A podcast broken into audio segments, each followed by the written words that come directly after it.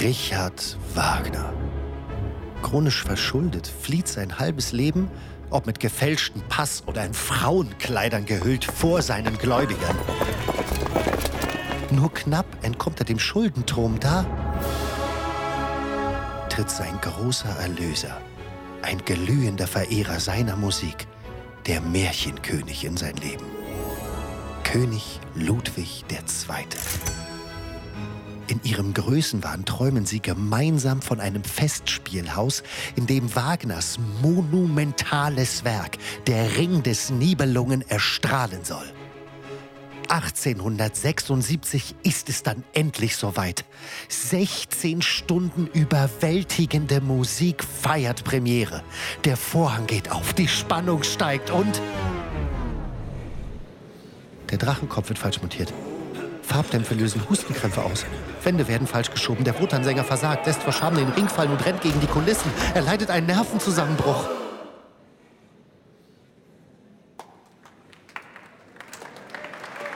Die Reaktionen sind überwältigend. Der Ring wird trotz aller Widrigkeiten weltweit gefeiert und Wagner gilt seit jeher als einer der größten Komponisten aller Zeiten.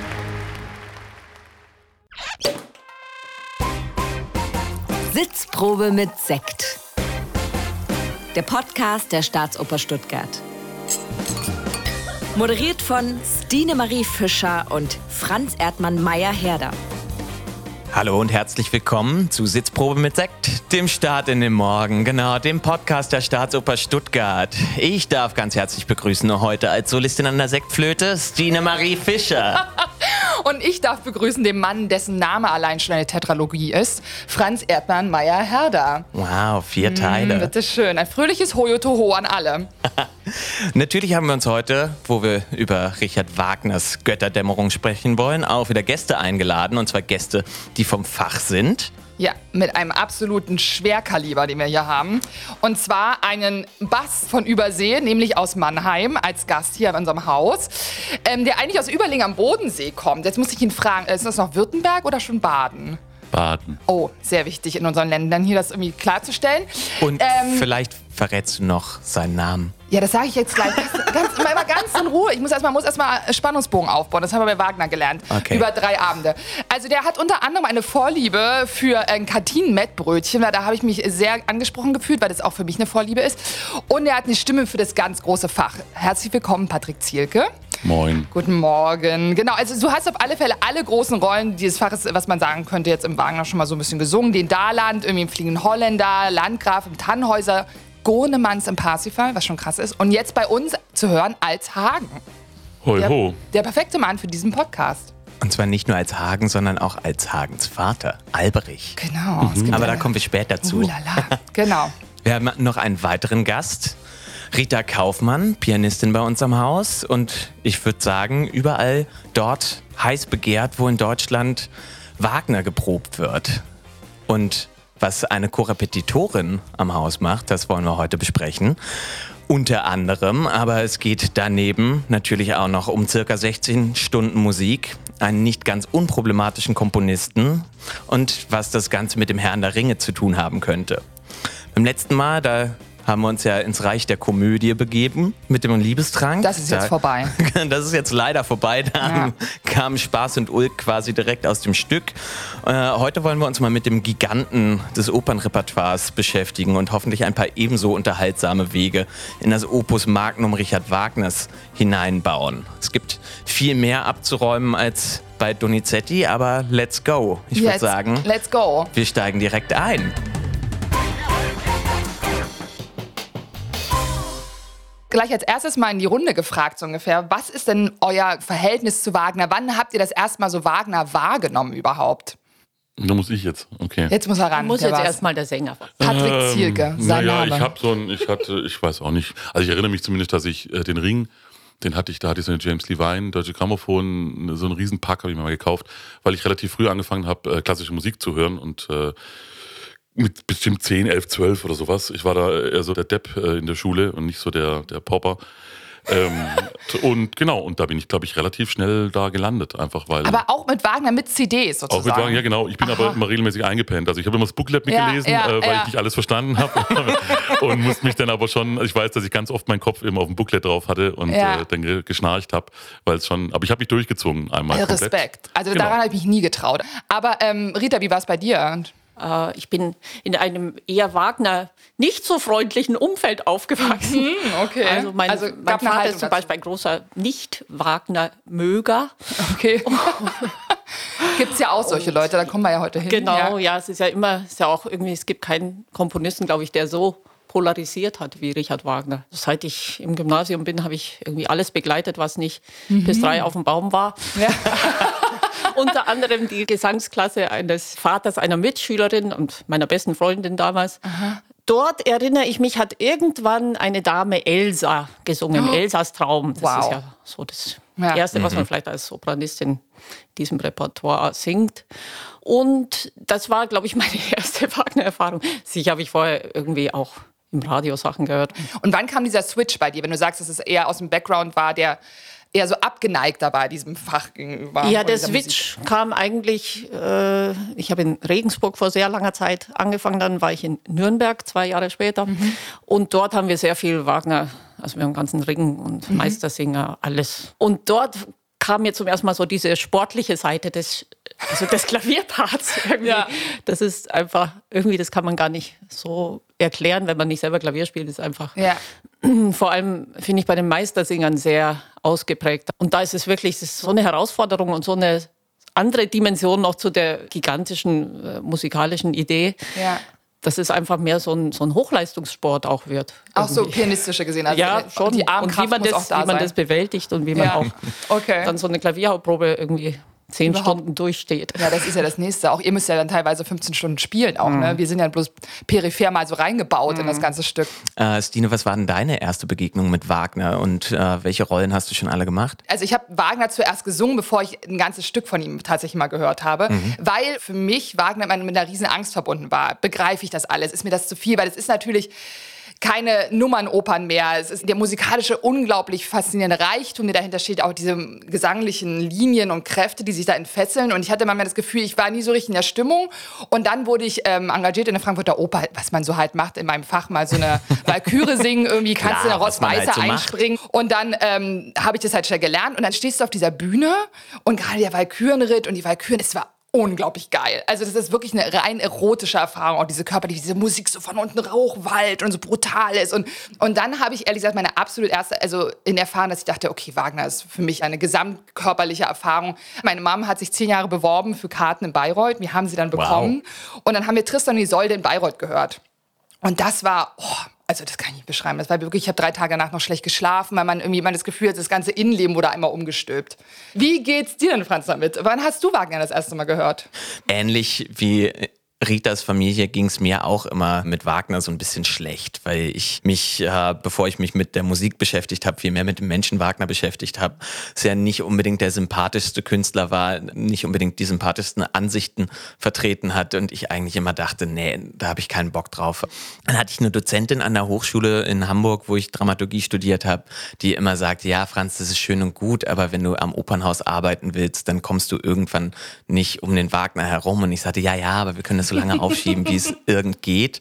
Dann war ich noch gar nicht am Opernhaus engagiert, da war ich noch in meinem Engagement als Regieassistent am Theater Bremen. Oh, Theater Bremen. Genau, Theater Bremen, Schauspiel. Cool. Genau, Theater Patrick Bremen. zusammen. Das. Das habe ich noch gar das nicht ich. gesagt, dass Patrick Zielke nämlich auch im Theater Bremen war. So, und jetzt schließt sich nämlich der Kreis, weil ich dann doch tatsächlich, äh, wann war das, 2015? Nee. Muss irgendwann später das Stück gewesen sein. Äh, Parsifal gesehen habe. auch, ja. In der Inszenierung von Markus Stormann. mit der Marco jetzt, Stormann Genau, der Ja, jetzt hier das auch hat aber nichts damit zu tun, dass ich jetzt hier bin. Nee, gar nichts. Nö. Nee, aber Gott, das ist der jetzt hier auch die Götterdämmerung für uns für die Staatsoper Stuttgart Macht der, inszeniert. macht der auch? Ja, macht er auch. Vielleicht bist du ihm schon mal bei einer Probe begegnet, Patrick. Ja. Ist das der, der immer mit, dem, mit dem Rad der kommt? mit der damit? Brille ist. Mit der Genau. Brille. Der, Der, mit der Brille und den Locken. Genau. Patrick, ähm, die Rolle, die du damals gesungen hast, das war der Gurnemanns, eine Rolle, die eigentlich wie ein Erzähler funktioniert. Jemand, der das wie eine Chronik erzählt. Wie fühlt sich für dich so eine Wagner-Partie an? Also muss man da anders spielen? Muss man sich da in ein ganz anderes Verhältnis zu setzen? Ähm, Für Bässe ist, glaube ich, nochmal ein bisschen ein Unterschied, weil ich habe das Gefühl, wir kommen früher an Wagner ran. Bei uns ist das nicht so dramatisch dann immer gleich. Also gibt auch Partien, die vielleicht ein bisschen dramatischer sind, aber die sind eher von der Länge her jetzt anders. Aber jetzt, ich habe ja bei einer Wagner-Sängerin in Stuttgart studiert und also in Daland, das ist schon eine Arie, die kannst du schon singen. Da verbrüllst du dich nicht. Das ist nicht wahnsinnig hoch, das ist nicht wahnsinnig laut. Die hat eine ganz gute Linie. Das habe ich zur Aufnahmeprüfung singen dürfen. Da habe ich die Wesentlich gesagt, sing das mal. Das war ein bisschen lustig, weil ich habe mir vor, habe ich irgendwie so Händel-Arie, da habe ich so rumgedrückt. Aber wenn jetzt die Stimme, sagen wir mal, von Natur aus ein bisschen lauter ist, dann habe ich mich da auf jeden Fall leichter sogar damit getan, weil ich einfach singen konnte. Und weil Piano singen ist für mich viel schwieriger. Äh, Also quasi meinen großen Körper irgendwie ähm, sagen wir mal, technisch ordentlich, und dass es den gleichen Klang hat wie im Forte, nur halt leiser. Das zu produzieren ist für mich viel schwieriger. Das heißt, also wenn ich drauf lossingen kann, geht es mir eigentlich immer besser. Ich merke es nur jetzt immer, wenn du das Schauspiel ansprichst, man kann da schon sich verirren so ein bisschen oder verrennen, weil ähm, es zieht einen natürlich da sehr schnell rein, finde ich, in das Dramatische, wenn die Musik auffühlend ist. Und wenn man dann noch relativ viel, sagen wir mal, jetzt spielt im Sinn von Farben und Ausdruck macht und auch vielleicht gerade, ähm, also das passiert mir jetzt bei dem Alberich jetzt gerade, wenn du da so in die Fratze gehst und so weiter, da merke ich ganz schnell, dass man dann doch schnell droht, müde zu werden. Da ist mir schon mancher Abend passiert, dass man sagt, oh, Vorsicht, da muss man ein bisschen aufpassen. Aber ansonsten, ja, mein Gott, Grünemanns hat ja auch den zweiten Akt frei, ja. Also irgendwelche, irgendwelche berühmten Kollegen gehen da immer Schnitzel essen. Ich wollte gerade sagen, was machst du denn in der irgendwie sowas. Pause? Ich, ehrlich gesagt, weiß ich auch nicht. Ich gucke meistens Snooker oder Tennis irgendwo auf dem Handy, weil ich gucke dann so Sport, Eurosport-Player. Also dritter Akt, Grünemanns ist immer mein Lieblingsakt, weil da bin ich richtig warm denn. Das ist toll. Ich bin nicht so ein großer Fan von Einsingen, weil ich immer denke, wenn ich da schon merke, dass es irgendwie nicht gut ist. Okay, das ist typisch mit- was, aber ja, dann gehe ich, gehe ich raus und dann merke ich zum zweiten Mal, dass nichts da ist heute. Das heißt, ich denke immer, man kann das auf der Bühne noch früh genug äh, rausfinden. Ja. Ich glaube, Hans Sachs ist so die einzige Partie, wo ich jetzt sagen würde, okay, das, die liegt in weiter Ferne, da würde ich mich jetzt auch die nächsten zehn Jahre noch nicht rantrauen, um noch irgendwas übrig zu haben. Und die ist, glaube ich, wirklich ein Longplayer. Aber das da würde mich zum Beispiel interessieren, weil äh, wir machen das ja für ein Publikum, die jetzt nicht so nur Fachkenntnisse haben. Aber warum sagst du zum Beispiel, dass ein Hans Sachs noch diese Zeit braucht? Also sagen wir als Sänger gerne, ah, das braucht noch ein paar Jahre. Was ist es im Endeffekt so, wenn man es runterbrechen würde, was man noch als Handwerkszeug lernen müsste? Ja, ich weiß nicht, ich dafür? habe ja nicht so viel Respekt immer vor allem da in diesem Beruf, aber ich glaube, da habe ich immer das Gefühl, da sind alle sich so einig, dass Hans Sachs so dann so das Ende dieser ganzen Wagner-Dinger ist. Und es Weil ist es einfach lang voll- ist, Ja, ich habe mal in der Opernschule, habe ich mal den Fliedermonolog vorgesungen, da habe ich gemerkt, das ist irgendwie auch nicht meine Thematik. Also wenn da so Ja, was okay. duftet doch der Flieder und du denkst, so, was singe ich denn hier, so ein Käse.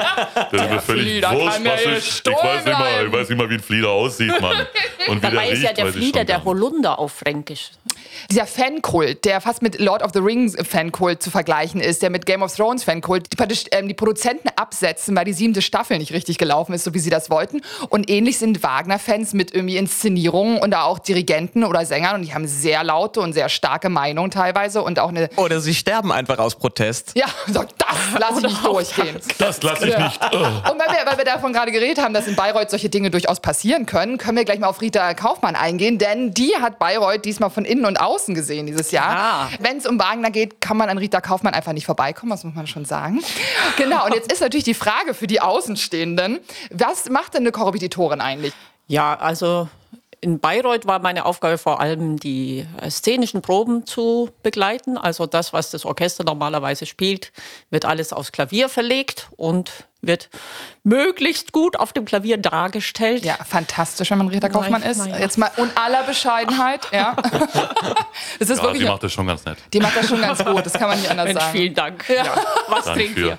Ja. Und ähm, ja, normalerweise bei einer richtigen Einstudierung äh, arbeite ich vorher mit den Sängern natürlich, dass sie ihre Partien lernen, dass wir gemeinsam die Sachen einstudieren. In Bayreuth ist es so, dass die meisten ja die Partien schon sehr oft gesungen haben und deswegen, Ja. es geht vor allem um die szenischen Proben. Genau. Und dann, also zum Beispiel Einstudierung von Partien. Worauf achtest du dann zum Beispiel? Wenn ich jetzt, also ich meine, mit mir musstest du etliches durchleiden, weil Bei ich dir mein, muss ich ja auf fast nichts achten. Naja. Aber das Problem ist, meine Klavierkünste sind recht beschränkt. Und ich sitze dann immer zu Hause und äh, spiele mir diese Melodie vor, die also für mich erstmal atonal klingt, weil die natürlich komplett anders konstruiert ist. Komm dann ins erste Coaching mit dir und dann habe ich immer das Gefühl, die arme Rita, die dann immer steht, nein, Stine, das geht einzig dir nur galt meine Ei. Und dann muss sie drunter spielen, was die Harmonien sind. Und ich so, einzig dir. Nee, Stine, es ist höher. Ach ja. hm. Also du hast ja dazu auch noch ein absolutes Gehör, was ja, glaube ich, in solchen Momenten fast Qual Wow. sein kann. Nein, das ist immer Nein. sehr praktisch. Ah, deswegen hörst du alles. Ja, genau. da ist der Trick. Erfahrungsgemäß, je genauer und exakter es studiert ist, desto mehr kann man dann später künstlerisch rausmachen. Es ist immer gefährlich, dass Ja. man irgendwie gleich so mit der Emotion und so Ja, rangeht genau. und dann irgendwie Ja, klar. einige rhythmische oder intonatorische Sachen etwas in den Hintergrund geraten. Ja. Und Der ergibt sich ja, glaube ich, einfach wahnsinnig viel bei der szenischen Arbeit. Ne? Also das ist ja das Spannende an Musiktheater, dass man immer davon ausgeht, dass alles an emotionalem Ausdruck schon kodiert ist und in die Musik reingeschrieben ist. Aber bei den Proben ergibt sich vielleicht was ganz anderes. Ja. ist tatsächlich in den Strukturen, finde ich immer, wenn man das einmal kurz einschieben darf, an Theatern, immer schwierig, das alles unter einen Hut zu bekommen. Und das wird in der Oper immer ein Problem bleiben, weil natürlich, wir haben dann sechs Wochen szenische Proben, Ja. wo dann theoretisch der Regisseur in den Hut auf hat. Ja. Das heißt, da kann ein Rita weniger sagen oder der Dirigent weniger sagen. Ähm, wobei es aber trotzdem Momente gibt, wo man sagt, okay, den Fehler muss ich eigentlich besprechen, aber ah, das ist ganz komisch. Und dann kommen wieder BOs, wo dann der Dirigent wieder Sagen hat. Wo auch die, Bühnenorchesterproben. genau, Bühnenorchesterproben, Entschuldigung, sorry, wo dann aber trotzdem noch mm, szenisch weitergearbeitet werden müsste. Und Ja. das ist, Ja. manchmal ist es auch sehr spießig, das Ganze. Ja. Also sehr strukturiert und man kann eigentlich nicht mehr zurück. Es wird immer Ja. mehr von der ersten Zelle bis dann zur großen Aufführung, bis zur Premiere. Aber da umkehren unterwegs, dass man sagt, hey, jetzt gehen wir nochmal ganz Ja. gemütlich ans Mhm. Klavier und der ganze Cast sagt, ja, hurra. Äh, das passiert dann doch leider ja, selten. das stimmt. Ja. Ja, ich muss auch sagen, ich bewundere die Sänger unendlich auf der Bühne. Danke. Die, nein, das meine ich ganz Rita. ernst. Wenn die da Rita hat mich mal da, Erde auf der Bühne gesungen. Sie musste für mich einspringen in einer Bühnenorchesterprobe, Genau. weil ich schlimm genug, war. schlimm genug. Ja, es war ein großer Moment. Also ich, mir wurde dann auch mehr davon erzählt, als dass ich das gesungen hätte. Nur mal so. Ich bin sogar mit dem Fahrrad angekommen. Genau. Sie hat alles gegeben. Okay, aber ich wollte Nee, aber ich finde wirklich, ihr, ihr müsst es szenisch so gut machen wie möglich. Ihr müsst aber immer Kontakt zum Dirigenten haben. Es gibt überall immer nur Beschwerden und dann komme ich noch und sage, hier war es ein bisschen zu tief und hier war nicht punktiert und so. Ja. So habe ich das doch gar nicht gesehen. Patrick, so ist das unser Leben. Das hast du noch gar nicht Ich wahrgenommen. immer bei dir. ich bin doch ein Tränchen. Vielleicht wirst du auch nie so kritisiert wie ich. doch, doch, doch, die ganze Zeit. Vor allem, weil ich immer offen für Kritik bin. Das, ist mein, das, war mein sollte erster man, Fehler. Ja, das, das erste sollte Fehler. man immer. Man sollte erstmal so eine Mauer aufziehen und Genau. sagen, Ja. was willst du von Genau, mir? erstmal, ich habe jetzt. Pause, Ja. sorry. Und jetzt muss ich erstmal kurz, äh, sag's meinem Agent oder irgendwas. Genau. Das liebe ich dann Okay, immer. Leute, Ja. bevor wir unsere Zuhörerschaft verlieren, Verlieren, ja. wo wir schon die ganze Sänger Zeit meckern, das ist immer gut. Aber wir wollen Mit dann auch gewinnen, oder? um Das ist schon die zweite Folge. Ihr habt doch noch gar keine gewonnen.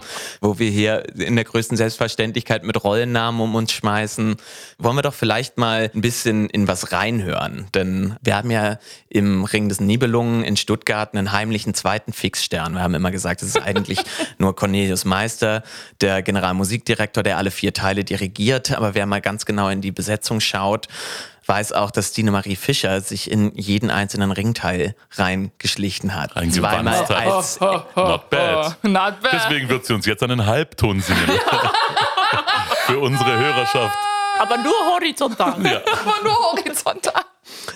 Zweimal als Erda, einmal im Rheingold, einmal in Siegfried, einmal als Schwertleite, eine der Walküren in Die Walküre und jetzt ganz neu als Waltraute in Götterdämmerung. Ganz besonders beeindruckt hat mich allerdings deine Erda im Siegfried, wo sie zum zweiten Mal auf Chefgott Wotan trifft und jetzt eigentlich zum letzten Mal sagt, Freund, du willst von mir die ganze Zeit wissen, was du machen kannst, damit der Untergang der Götter, Götterdämmerung, nicht kommt, aber eigentlich weißt du das.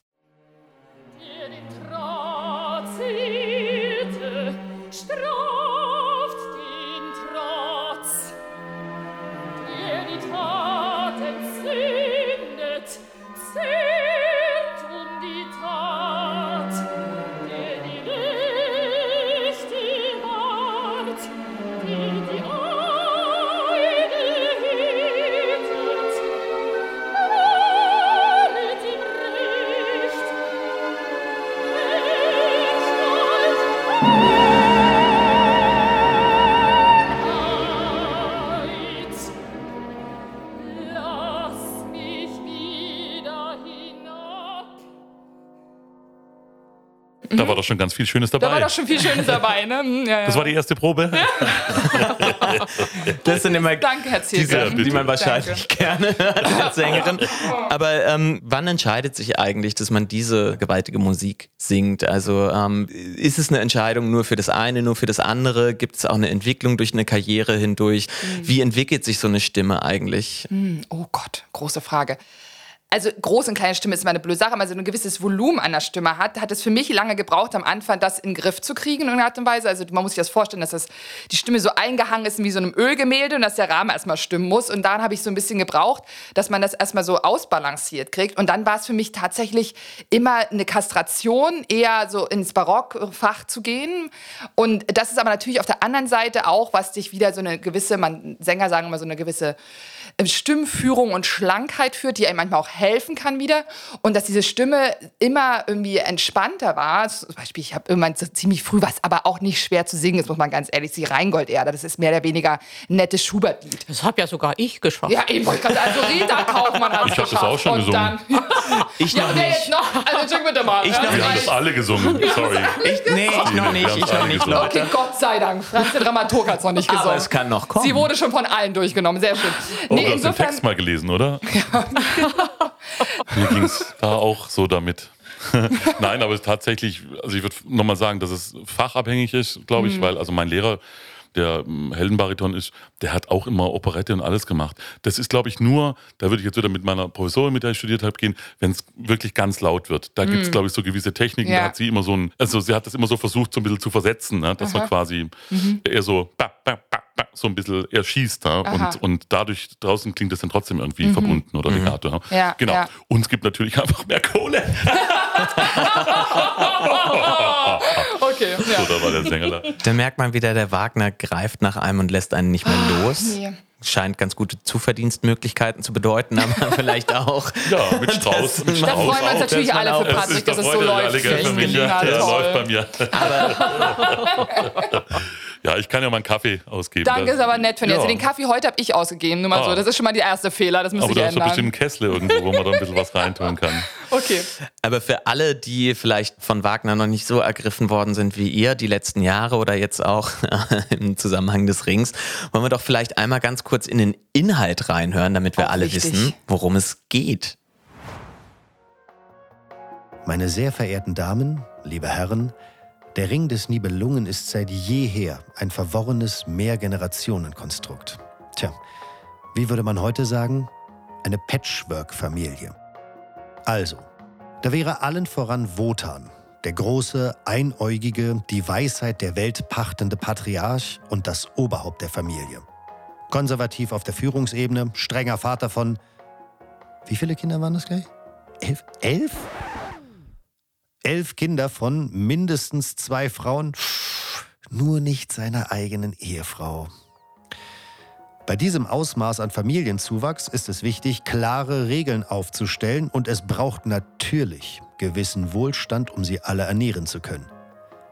Daher kam in Wotan das Gold, was ganz nebenbei den Rheintöchtern vom niederträchtigen Zwerg Alberich entwendet wurde, und ein aus ihm geschmiedeter Ring doch ganz gelegen, auch wenn er da, eine seiner Geliebten, ihn davon überzeugen will, dass dieser Ring verflucht ist. Denn nur durch diesen Ring verfügt er über die Macht auf Erden.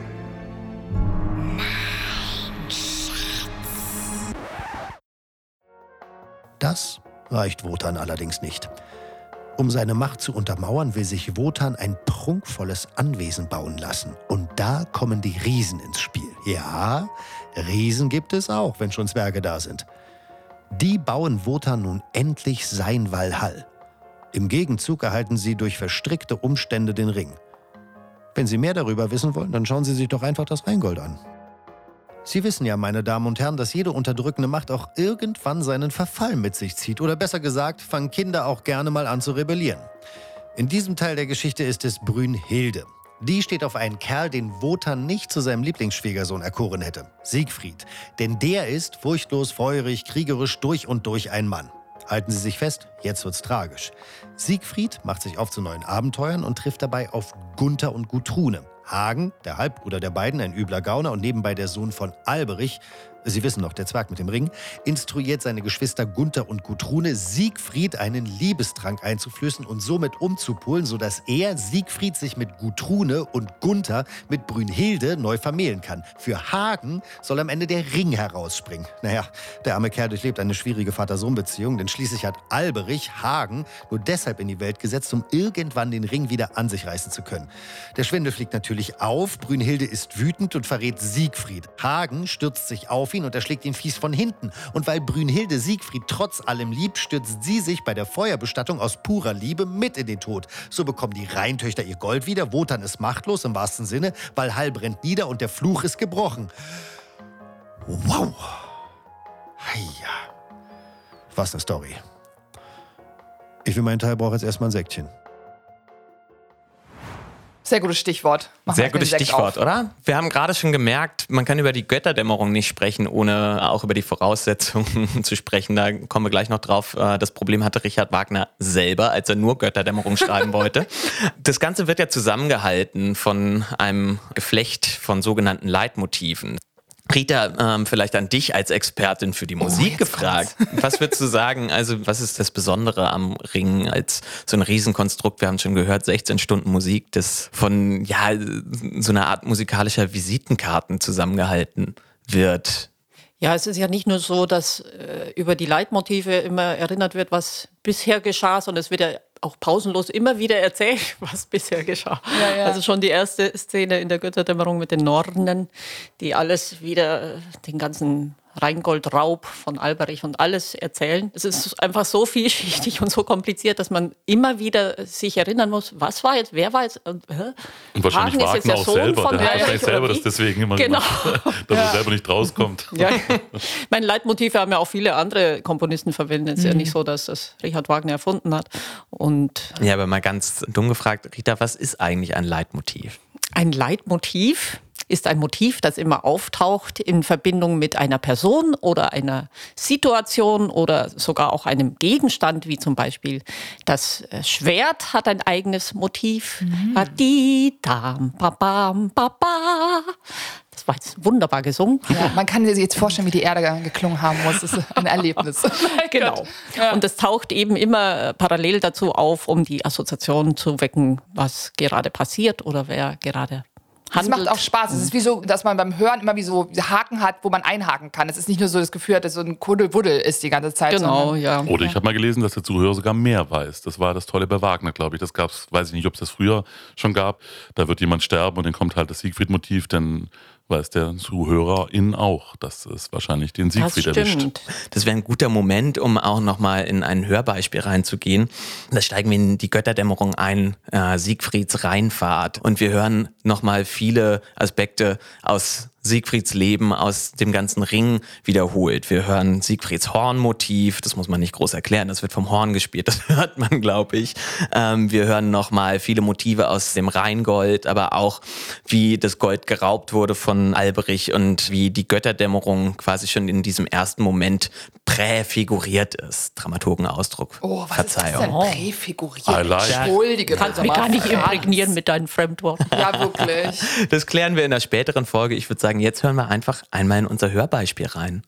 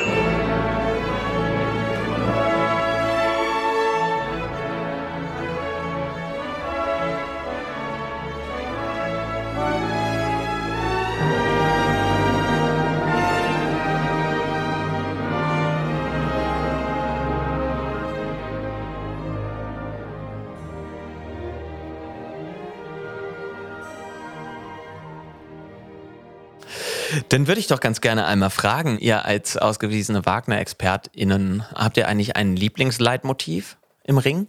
Äh, was ist denn ein Leitmotiv? Das hatten wir schon, Patrick. Patrick, Hast du wieder nicht Ja, ich muss aufgepasst? wieder zuhören überhaupt. Genau, ähm, was...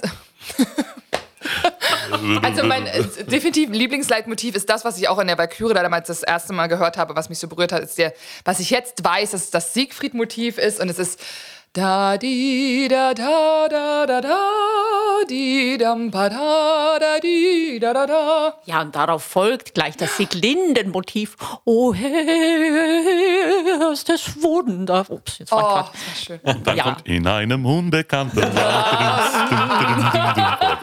Das ist mein Lieblings.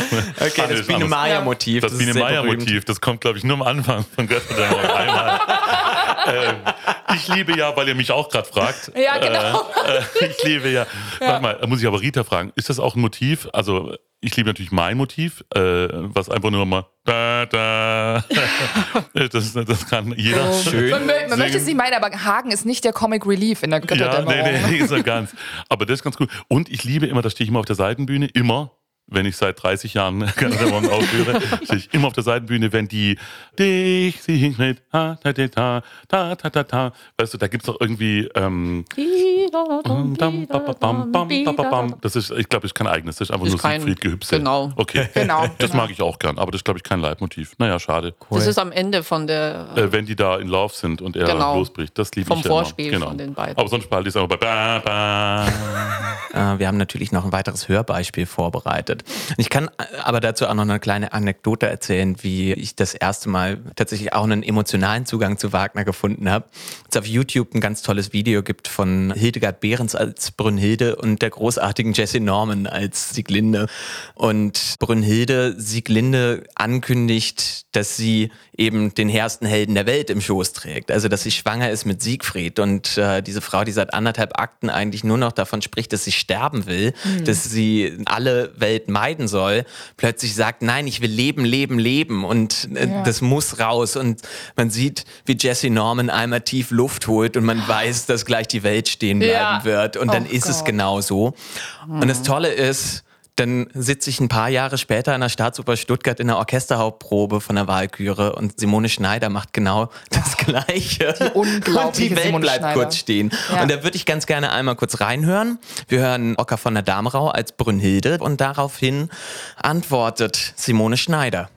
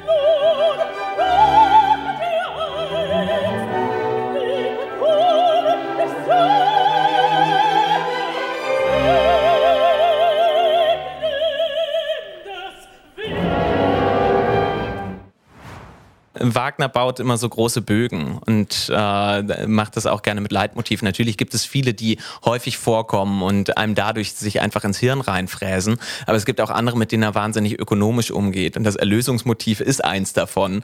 Und ich würde ganz gerne einmal mit euch noch da reinhören. Wir hören nämlich eine spannende Sequenz. Hagen will am Ende, nachdem Brünnhilde sich auf den Scheiterhaufen geschmissen hat, den Ring endlich für sich gewinnen, für seinen Vater Albrich.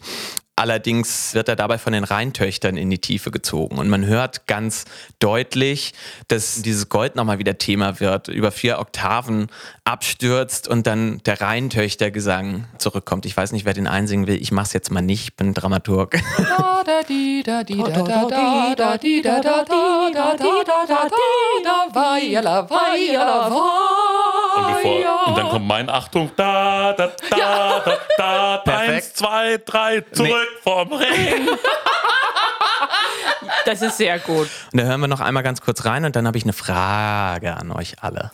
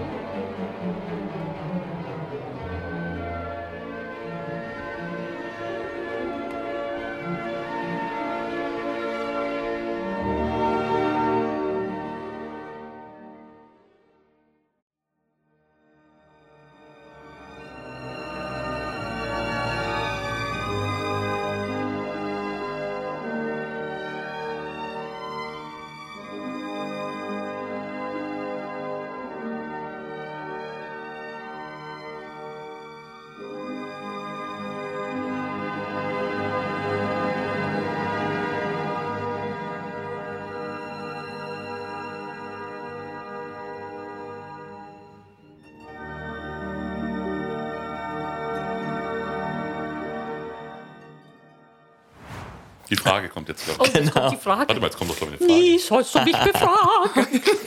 Man kennt die Götterdämmerung immer als Weltuntergangsspektakel. Ähm, mal in die Runde gefragt an euch, ist es hier eigentlich das Ende der Welt für euch oder ist das das Ende einer Welt? Also im Endeffekt tritt ja der Rhein rüber, löscht das Feuer, nimmt den Ring zurück, Hagen ist besiegt, aber die Mannen stehen ja drumherum und Valhall brennt. Also für mich ist es das Ende einer Ideologie, einer gesamten Weltvorstellung und man steht praktisch vor dem Nichts und muss sich neu aufbauen in irgendeiner Art und Weise, eine neue Idee kreieren, mit der man zusammenleben möchte. Ja, für mich ist es so das Ende eines Systems, das nicht funktioniert hat. Eines sehr korrupten und machtgierigen und geldgierigen. Eigentlich hat das ja auch alles immer was von Kapitalismuskritik. Bei uns sehr dünnes Eis. Wenn ich Marco richtig verstanden habe, ist die Welt quasi schon untergegangen davor. Also jetzt mal so, dass schon noch ein paar Hanseln da rumlaufen, aber es ist eher so, die große Katastrophe schon passiert. Und in dieses System kommt Siegfried rein. Ähm, ich habe noch mal was vorbereitet zur Entstehungsgeschichte des Rings, Die denn ich wirklich glaube, sehr spannend ist. ja, auch sehr lang dauert. Ähm, ich versuche es zusammenzufassen. Es ist, glaube ich, Zeit für ein Aha. Der ganze Ring entsteht zwischen 1848 und 1874, also 26 Jahren, mit einer längeren Pause von zwölf Jahren, wo Wagner im zweiten Akt vom Siegfried nicht mehr weiterkommt und dann irgendwann den Faden wieder aufnimmt. Das Ganze wurde in Teilen uraufgeführt. Das Rheingold 1869 in München, die Walküre 1870 auch in München, Siegfried und Götterdämmerung dann im Rahmen der Uraufführung der gesamten Tetralogie als Bühnenfestspiel in drei Tagen und einem Vorabend der Ring des Nibelungen im August 1876 Und dann schon im- extra dafür erbauten Festspielhaus Bayreuth. Tada! Vor dem Hintergrund der 1848er Revolution entschied er sich für eine Neuauflage des Siegfried-Mythos. Und diese ersten Fabelerzählungen lassen ein spektakuläres Mythenrecycling aus altnordischen und mittelalterlichen Quellen mit kleinen Prisen Würze von Geschwisterinzest und Wotans Finanzspekulationen erkennen. Dann folgt der Dresdner Maiaufstand von 1849, bei dem Wagner zwar auf den Barrikaden steht, sich aber, da er steckbrieflich gesucht wird, nach Zürich ins Exil absetzt. Hier folgt ab 1852 die Ausarbeitung der Ringtextbücher. Zunächst entsteht das Drama Siegfrieds Tod, später die Götterdämmerung. Doch Wagner muss bald erkennen, dass die von ihm beabsichtigte Vorgeschichte sich nicht so easy peasy im Nornenprolog unterbringen ließ und schrieb ein Prequel zum Sequel. Der junge Siegfried, heute nur Siegfried genannt. Doch da fehlten immer noch Infos, die er im Textbuch zum Rheingold ausarbeitete, woraufhin nur noch die Frage im Raum stand, weshalb denn Wotans Lieblingstochter Brünnhilde schlafend in einem Feuerkreis auf einem Felsen auf den großen Helden Siegfried wartet. So entstand zuletzt das Textbuch zur Walküre. So, und das Ganze wurde dann von vorne nach hinten komponiert. Der junge Wagner war aber noch sehr radikal in Bezug auf sein eigenes Werk. Er sagte, am Rheine schlage ich dann ein Theater auf und lade zu einem großen dramatischen Feste ein. Nach einem Jahre Vorbereitung führe ich dann im Laufe von vier Tagen mein ganzes Werk auf. Wohlgemerkt, das sollte eine Bretterbude sein, die am Ende abgefackelt werden sollte, zusammen mit der Partitur. Nachdem Wagner aber das ganze Werk von vorne beim Rheingold-Beginn bis zum Ende der Götterdämmerung auskomponiert hatte, waren ihm die knapp 16 Stunden Musiktheater dann aber wohl doch zu schade. Und in der Zwischenzeit hatte er mit König Ludwig II. von Bayern ja auch einen solventen Förderer gefunden, der ihm ein schickes Festspielhaus zimmern ließ. Und das hat man wahrscheinlich am besten in Erinnerung dadurch, dass es schon mal zur Folie für die nicht ganz von Frauenfeindlichkeit freie Frage wurde, wie viel Dekolleté eine deutsche Bundeskanzlerin zu einer Opernpremiere tragen dürfe. Oh, bravo, bravo. Bravo, Franz. Franz, eine, eine Nachfrage. Ähm, du sagtest, äh, der Ring wurde in Teilen aufgeführt. Äh, wo liegt das genau? Okay, der kostet. Der legt mir jetzt drei Minuten auf der Zunge. Du hattest Zeit, dir den zu überlegen. Wow. Okay. Ich habe letzten Freitag den neuen Avatar im Kino gesehen in 3D. Das erste Mal seit Ewigkeiten, dass ich mir so einen Blockbuster reingezimmert habe.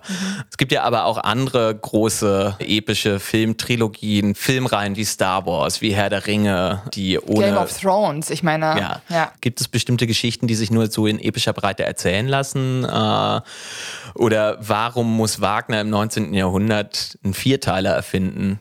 Also das war ja, muss man ja mal sagen, diesen Vierteil, das, das gab es ja davor noch nie in diesem Ausmaß. Also auch schon Grand Opera und der Meyerbeer, das waren auch schon Riesenschinken, muss man sagen. Ich finde aber, nachdem wir alle zwei Jahre Pandemie hinter uns haben, habe ich gar keine Angst mehr vor irgendwie 72 Stunden Game of Thrones durchwatchen und dann Okay. irgendwie noch allen äh, Handlungssträngen irgendwie folgen können und der war zwei Folgen zwar nicht zu sehen und kommt jetzt wieder und wie werden die natürlich eingeführt? Immer mit einem gewissen musikalischen Motiv, weil was ja auch eine Stimmung wiedergeben soll und der, die du dich erinnern sollst. Nichts anderes ist ja das, was bei, beim Regen auch passiert. Also ich finde, man muss heutzutage überhaupt keine Angst mehr vor diesem epischen Ausmaß haben. bin überwältigt von deiner Darstellung. Bitte sehr. Also ich äh, habe natürlich auch damit eröffnet, wie viel Zeit ich vor Netflix verbringe. Ja, war aber gut, das nur mal so. sich.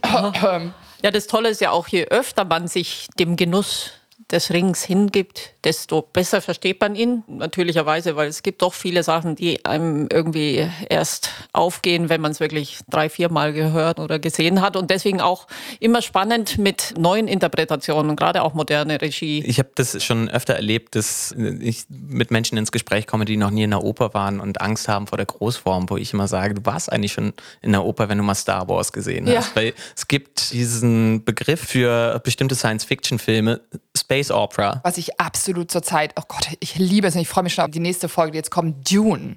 Also ich meine, das ist wirklich, ja, Space Opera. Ich habe mich mega geärgert, als die Teil 1 eingeblendet haben am Schluss von dem Ding. Ich habe mich so geärgert, weil ich diesen Lynch so mag, äh, den alten. Und ich dachte, Wirklich, warum alten? braucht ihr zwei mal vier Stunden, um die Geschichte zu Ich war, erzählen? ich, war, ich war viermal in dem Film drin, nur damit, damit genug Leute drin sind, damit ein, ein ja, Sequel aber wenn ich Landschaft wird. sehen will, dann fliege ich irgendwie Kurzstrecke äh, und schaue einfach raus. Okay, Patrick, wir sind, da sind wir getrennt, gehen wir getrennte Wege. Also ich liebe diesen Film, wie in der Gut, Oh, okay. Amen. Auf jeden That's- Fall kann man mit Darth Vader auf jeden Fall seinen Kindern Leitmotive gut erklären. Das kann Ah, man ja. hinterher schieben, weil dann weiß nämlich jeder, was geht ein? Leitmotiv ist. Bam, bam, bam, bam, Badam. badam, Ach, das ist bam, Darth. Vader. Bam, bam, bam, bam, badam, bam, badam. Also habt ihr ein Fable für Märchen? Was denkt ihr, wieso hat Wagner sich eigentlich für diesen Mythenkreis so interessiert? Es gibt ja ein sehr gutes Buch von George Bernard Shaw, The Perfect Wagner Ride, heißt es, glaube ich, über den Ring. Und er schreibt, dass es vor allem wirklich Kapitalismuskritik und einfach diese von Wagner noch von 48, von den Aufständen in Dresden, Aufständen in Dresden, wo er dann auch fliehen musste, einfach seine Ideologie äh, weitergeführt hat. Und das wollte er einfach, glaube ich, sehr klar rausstreichen, dass das Geld alles verdirbt letztendlich. Und er hat zum Beispiel das Festspielhaus ja auch so konzipiert, dass es keine Logen gab. Es gab keine Standesunterschiede, sollte es geben. Es sollte diesen einfachen Bühnenraum geben. Jeder hat sozusagen die gleichen Möglichkeiten. Alle sind auf einer Ebene und wir verhandeln da etwas auf der Bühne. Hat ja gut geklappt da mit heute.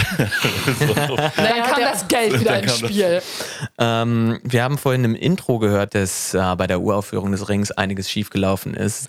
Ich würde gerne mit euch ein kleines Spiel spielen, und zwar mit allen. Which one takes the cake?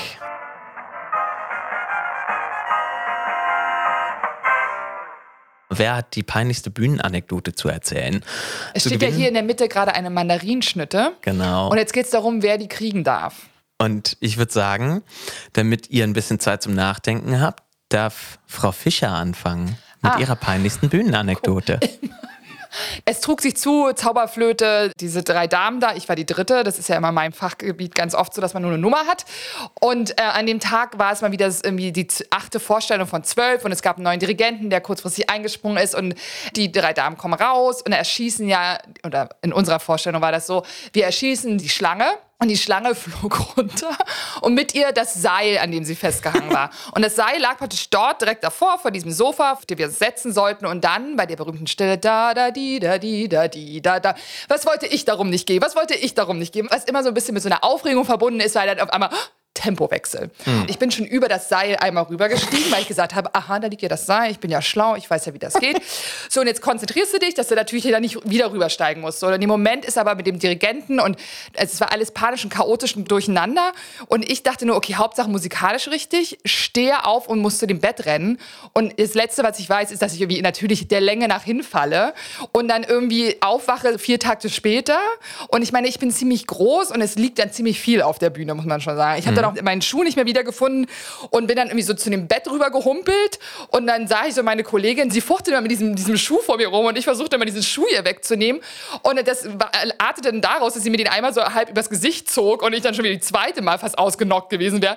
Ich weiß definitiv, dass ich da unten lag und mir dachte, wie bist denn du jetzt da hingekommen? Ich habe auch eine, also natürlich, ich bin ja bei den Aufführungen selten beteiligt, aber ich habe eine Probensituation, eine Klavierhauptprobe. Die Klavierhauptprobe ist über die erste Probe, wo das Stück mit Kostüm und Maske und Beleuchtung und Genau. eben statt mit Orchester mit Klavier einmal durchgespielt wird. Und ich hatte Klavierhauptprobe Lohengrin in Nürnberg und mir ist am Anfang des zweiten Aktes mein Ehering, den ich immer auf dem Notenpult äh, drapiere, in die Mechanik vom Klavier zwischen Deckel und Kasten reingefallen. Und das Schlimme ist, es war ein Steinway-Flügel. Bei den anderen Flügeln kann man einfach unten den Dings aufschrauben, die Mechanik rausholen und dann kommt Ja. man auch ganz leicht hin. Nur beim Steinway braucht man einen Schraubenzieher. Oh, Jesus. Der Dirigent wird, Rita, was machen Sie? Ja, noch einen Moment, dann habe ich den Inspizienten gefragt. Prepared Piano. Der Inspizient hatte Gott sei Dank einen Schraubenzieher, dann bin ich ans Instrument, der Dirigent noch panischer. Rita, was machen Sie? Ich so, ja, ich muss mein Ring. Und ich habe es dann aber gerade noch geschafft. Also es war- Oh, okay. Nicht schlecht. Auch nicht schlecht, ja. Patrick? gab schon einige, ich glaube, Luzern war zumindest die peinlichste. Ich habe Magnifico gesungen, Generentola und zweiter Akt und mir ist irgendeine Zeile nicht eingefallen im Rezitativ mit äh, Dandini. Und Todd Beuys, äh, mein damaliger Kollege, war gegenüber von mir und mir ist nicht eingefallen. Ne? Und zwar mucksmäuschen still. Und er sagt zu mir meinen Text und hilft mir damit. Ne? Und sagt irgendwie, sag ich was. Und ich habe es halt nicht verstanden. Und ich habe dann halt zu ihm auf der Bühne gesagt, nochmal. Das, ja, aber ich weiß nicht, es war. Er hatte mir schon geholfen und Süß. ich habe es akustisch nicht verstanden und musste nochmal nachfragen. Und hat er nochmal per ich, per questo nicht. und, und Klasse. naja. Ja, süß. Jetzt du, Franz. Ja, man mag es kaum glauben. Äh, als Dramaturg habe ich ja eigentlich nichts auf der Bühne verloren, aber für Geld mache ich alles. äh, und äh, während meiner Geld Regieassistenz macht nichts hin. Während meiner Regieassistenzeit in Bremen, da stand ich in einer Produktion von Endstation Sehnsucht auch mit auf der Bühne. Und der Regisseur hat sich gewünscht, dass ich einen von den Pokerfreunden von Stanley Kowalski spiele. Und äh, die ganze Idee war aber, dass der sich halt immer so ein paar Tunden nach Hause einlädt, die ihn bewundern. Und mein äh, Auftritt war, dass ich so ein bisschen so getan habe, als wäre ich Latino. Ich habe mich auf die Bühne raus improvisiert, Blanche Dubois auf der Couch zu entdecken und dann zu sagen, ay, dime mamacita, ¿quién es esta maravilla? So. Das habe ich einigermaßen hinbekommen, aber es kam ein Tag, Vorstellung nach einer Premiere am Abend davor und bin jemand von der Sorte, wenn der Schnabel erstmal nass ist, dann höre ich nicht auf zu trinken und ich war ganz schön heftig verkatert ähm, und das hat so ein bisschen in mein Sprachzentrum reingefunkt. Das heißt, ich kam raus und fing an, irgendwas zu improvisieren, merkte mittendrin, das ist kein spanischer Satz, setzte nochmal neu an, merkte, das ist auch kein spanischer Satz und setzte nochmal neu an und dachte irgendwann, ach komm, was soll's. So, und dreh mich nach vorne und sag mein Ei, die mir Mama sieht aber. Und äh, danach meinten alle, ja, wir dachten, du hältst jetzt einen Monolog. Ja. Also, du musst, ich glaube, das Publikum war auch etwas irritiert. Naja, Okay, egal. Ja. Du hast ja die Nebenrolle zu einer Hauptrolle gemacht. Ganz genau. Moment. Das Mein sagt Gott. eigentlich sehr viel über deinen Charakter aus, Ja, Franz. Ja. wenn der Scheinwerfer einmal auf dich gerichtet ist, make it happen. Make it happen. Okay, wir müssen jetzt abstimmen durch zeigen, wer gewinnt diesen Kuchen. Wir sagen eins, zwei, drei. Ich sag Gott. eins, wer ist zwei, eins? drei. Ach so. Dann drauf zeigen. Drei. Wer ist denn drei? Nein, du Schatzi, du musst jetzt. Oh mein Gott. Achso, ich Man dachte, muss es gibt dazu Nummern. wissen, besser tut haben mir sie nicht leid. so mit Zahlen. Ich hatte einen, ich hatte einen zu Wir viel sollen im einfach drauf Café. zeigen, Also wer es eh war. schon gewonnen. Du Ach hast so, das ist aber gewonnen, lieb, das, ist aber, das Patrick. ehrt mich, aber ich gewinne sonst nie was. Siehst du, jetzt hast du diesen, jetzt gibt's ein Stück Kuchen. Margaritenkuchen. Leute, damit wir nicht Ja. zu übermütig werden, habe ich nochmal äh, ein bisschen was vorbereitet. Wir haben ja immer wieder äh, über die problematischen Seiten an Richard Wagner gesprochen. Sollte man einmal drüber sprechen, denn Ja. an sich wollte Wagner eigentlich seine Zeitgenossenschaft kritisieren und auf die Notwendigkeit zur Veränderung hinweisen. Mit dem Mythos ging das halt am besten durch die Empfindung hindurch. Trotzdem weiß man, dass Wagner sehr klar mit Feindbildern agierte und in Form von Alberich und Mime ziemlich hässliche antisemitische Karikaturen im Ring untergebracht hat. Zeit für Aha. Im Ring geht es um den Antagonismus Liebe gegen Macht und das findet seine bildliche Entsprechung in der Art, wie Wotans machtzentrale Wahlhall das Geld zum Zentrum des Weltgeschehens erklärt. Jetzt wären wir nicht im 19. Jahrhundert, wenn das nicht auch verbunden wäre mit einem gewissen Hang zum Antisemitismus. 1850 veröffentlicht Richard Wagner unter dem Pseudonym Karl Freigedank das Pamphlet Das Judentum in der Musik. Hier wird vor allem der Komponist Giacomo Meyerbeer zur Zielscheibe der antisemitischen Polemik. Giacomo Meyerbeer, bei dem Wagner in Paris gelernt hatte. 1869 veröffentlicht Wagner dieses Pamphlet dann nochmal wieder neu, weil er mittlerweile mutig genug ist, es unter Klarnamen zu machen. Meyerbeer ist tot und weil er mittlerweile auch über eine gewisse Popularität verfügte. Und hier sagt er doch wortwörtlich, der Jude ist nach dem gegenwärtigen Stand der Dinge dieser Welt wirklich bereits mehr als emanzipiert. Er herrscht und wird so lange herrschen, als das Geld die Macht bleibt, vor welcher all unser Tun und Treiben seine Kraft verliert. Der vor gut einem Jahr verstorbene Regisseur Hans Neuenfeld sagte mal über Wagner, das Werk ist manchmal größer bzw. besser als sein Schöpfer. Einerseits ist es im Theater natürlich so, dass wir viel mehr interpretieren und auch gegen die Totalitarismen von AutorInnen aufbegehren können. Zum anderen gibt uns der Ring aber auch immer wieder Themen an die Hand, die weit, weit wegführen von den ganzen problematischen Codes, die Wagner hineingeschrieben hat und die auf eine ganz andere Spur führen. Die Zerstörung der Natur beispielsweise durch Alberich und Wotan, das wahnsinnig Menschliche an den eigentlich überlebensgroß angelegten Göttern, Walküren und schwertschwingenden Helden. Oder aber auch das Zerfallen der Wahrheit in verschiedene Versionen von ihr. Könntet ihr beschreiben, wie ihr am besten einen Umgang gefunden habt mit diesen problematischen Anteilen?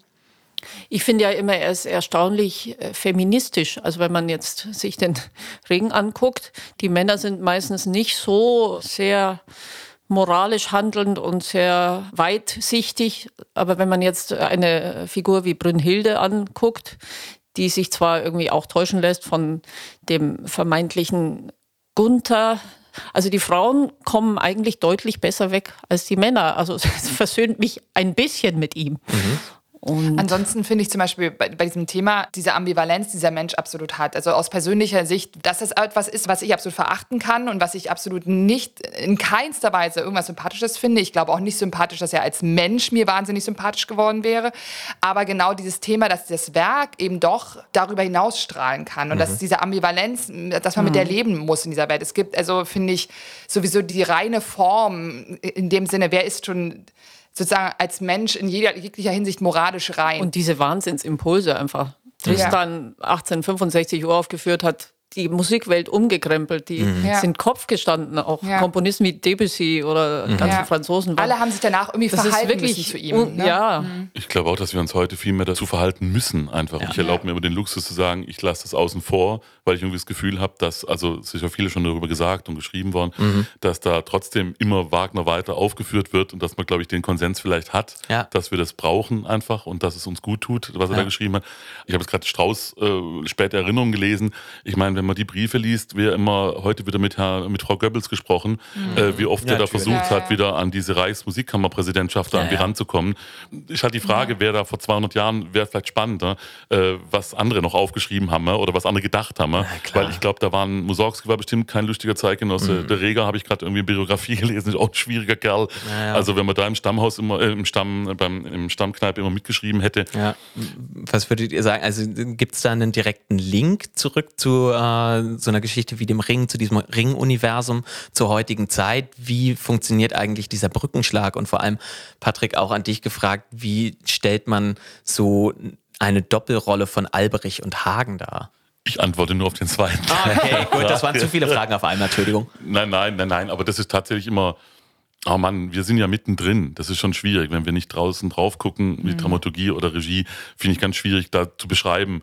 Ich kann nur beschreiben, also was Marco, finde ich, toll macht. Ähm, wir schauen, was einfach diese Person, also wir nehmen einfach die beim Wort. Und er ist ja ein Regisseur, der sich wahnsinnig gut vorbereitet und sehr präzise arbeitet. Aber im Prinzip, wir haben jetzt bei dem Hagen, zumindest kann ich für mich sagen, nicht versucht, einfach einen Bösewicht auf die Bühne zu stellen, sondern einfach zu gucken, was ist, wenn der halt so der Nachbar ist und wenn der halt einfach oder einfach nur Patrick und wo sind bei ihm die Sachen, was sagt Marco immer, den Fehler spielen. Also eher zu sagen, okay, weil es ist immer, die Tür ist immer schnell zu, ähm, deswegen würde ich sagen, vom Regiekonzept her ist es eher was, wo man sagt, ähm, es ist gar nicht so wahnsinnig, also es ist gar nicht so modern oder wie gesagt, der ganze Überbau, man muss es ja irgendwo stattfinden lassen. Ne? Und es gibt Assoziationen, die sich, glaube ich, vielleicht nachher einlösen, außen oder nicht. Das kann ich gar nicht von Ihnen beurteilen.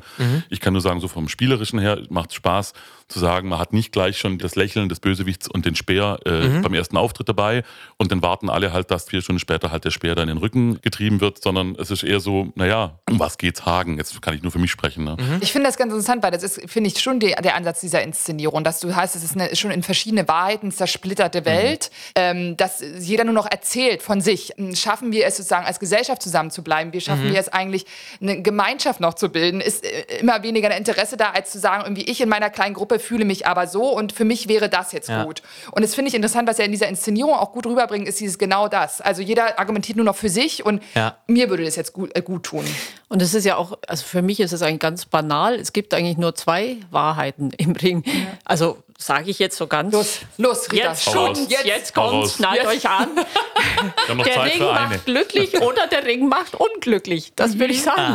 Ja. Ja, wirklich, weil die, die Erda und die eigentlich. Rheintöchter sagen, okay, der Ring ist schön, den können wir anschauen, das Gold, alles wunderbar. Ja. Aber sobald ich dadurch was erreichen möchte und dadurch irgendwie meine Macht aufbauen möchte und dadurch ein System aufbauen möchte, geht's in den Graben. Sehr gut Famous last word. Famous Yes. Last Words. Und absolut zu Recht. ihr baut mir schon wieder die perfekte Überleitung, wo wir Gott, bei zwei Wahrheiten im Ring übernimmt. sind. Okay. Und zwar tragen wir euch jetzt gleich drei Behauptungen vor. Zwei davon sind wahr, eine ist eine Lüge. Ihr sagt uns, was ihr denkt, was die Lüge ist. Behauptung Nummer eins. Wagners Blasenentzündung war dafür verantwortlich, dass eine Stuttgarter Don Giovanni-Aufführung ruiniert wurde. Wagner war eine solche Quasselstrippe, dass irgendwann selbst Komponistenkollegen aufgaben. Wagner spielte gerne seine Ringfabel in einem Kasperle-Theater nach. Eins, zwei oder drei. Was ist Also die was Lüge? ist die Lüge? Ich würde sagen eins. Blasenentzündung? Ich hätte drei gesagt. Sollen wir auflösen? Ja, also von mir aus. Ich muss nicht. Wir können es auch einfach nicht. so stehen Ich lassen, kann einfach mit meiner Wahrheit nach Hause gehen, dass ich recht hatte. Zwei Wahrheiten reichen in meinem Leben. Ja. ja. Passt auf, hier kommt die Auflösung. Nummer eins ist keine Lüge. Wagner war nämlich, und passt auf, diese Geschichte Jetzt. hat etwas mit Stuttgart zu tun, war Ja. 1864 auf der Flucht vor Gläubigern und auf der Flucht vor diesen Gläubigern und auf der Suche nach einem Theater, das Tristan und Isolde uraufführen könnte, kam er in Stuttgart an, mietete sich im Hotel Marquardt am Schlossplatz ein und zwar gleich in zwei Zimmern, dass er eine Chance hatte, vielleicht, wenn die Gläubiger kommen, sich zu verstecken. Jetzt war Wagner aber auch in Stuttgart gelandet, weil es hier in Bad Cannstatt einige Heilquellen gab und er immer wieder an Blasenleiden litt. Ähm, und vor allem die Nächte schritt er wegen seines Blasenleidens auf und ab. Und der arme Don Giovanni-Sänger, der im Nebenzimmer untergebracht Gast war, untergebracht als war. Gast untergebracht war, fand quasi keinen Schlaf. Genau. So. Das Ganze ging gut aus. Irgendwann kam der Gesandte des bayerischen Königs und lud Wagner ein, bei Ludwig II. doch Hofmusiker zu werden und der Rest ist Geschichte. Das zweite ist tatsächlich auch wahr. Denn wir wissen alle, dass. Ähm, Den Seinen gibt's der Herr im Schlaf. Patrick. wir haben schon viel darüber geredet, dass Wagner sehr viel und immer kommunizierte und Cosima Wagner ja auch ein Tagebuch führen durfte, also seine zweite Frau, wo alles aufgeschrieben wurde, was er an dem Tag wieder gedacht hat. Unter anderem hat aber auch eine äh, berühmte Werken von Robert Schumann, trifft da auch mit zu. Für mich ist Wagner unmöglich. Er ist gewiss ein geistreicher Mensch, aber er redet in einem fort. Man kann doch nicht immer reden. Bei anderer Gelegenheit äußerte sich Wagner, wir stehen äußerlich gut miteinander, aber mit Schumann kann man nicht verkehren. Er ist ein unmöglicher Mensch, er redet gar nichts. In dem Sinne, zwei große Komponisten Ja. komplett aneinander vorbeigelebt. Das dritte war ja die Behauptung, dass Wagner gerne seine Ringfabel in einem Kasperle-Theater nachspielte.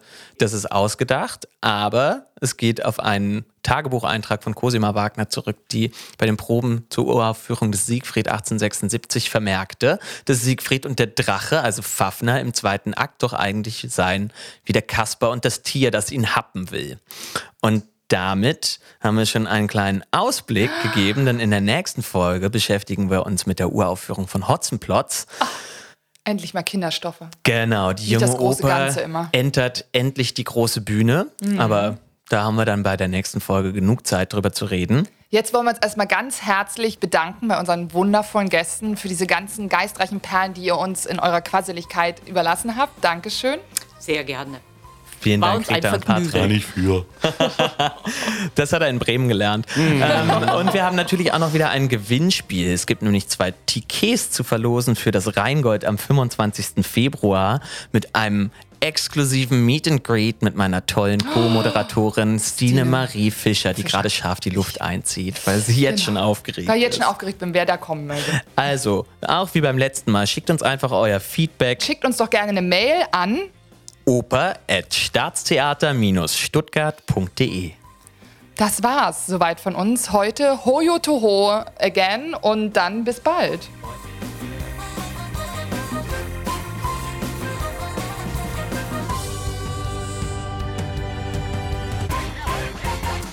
Sitzprobe mit Sekt wurde produziert von Kess und Kult, die Podcast-Agentur.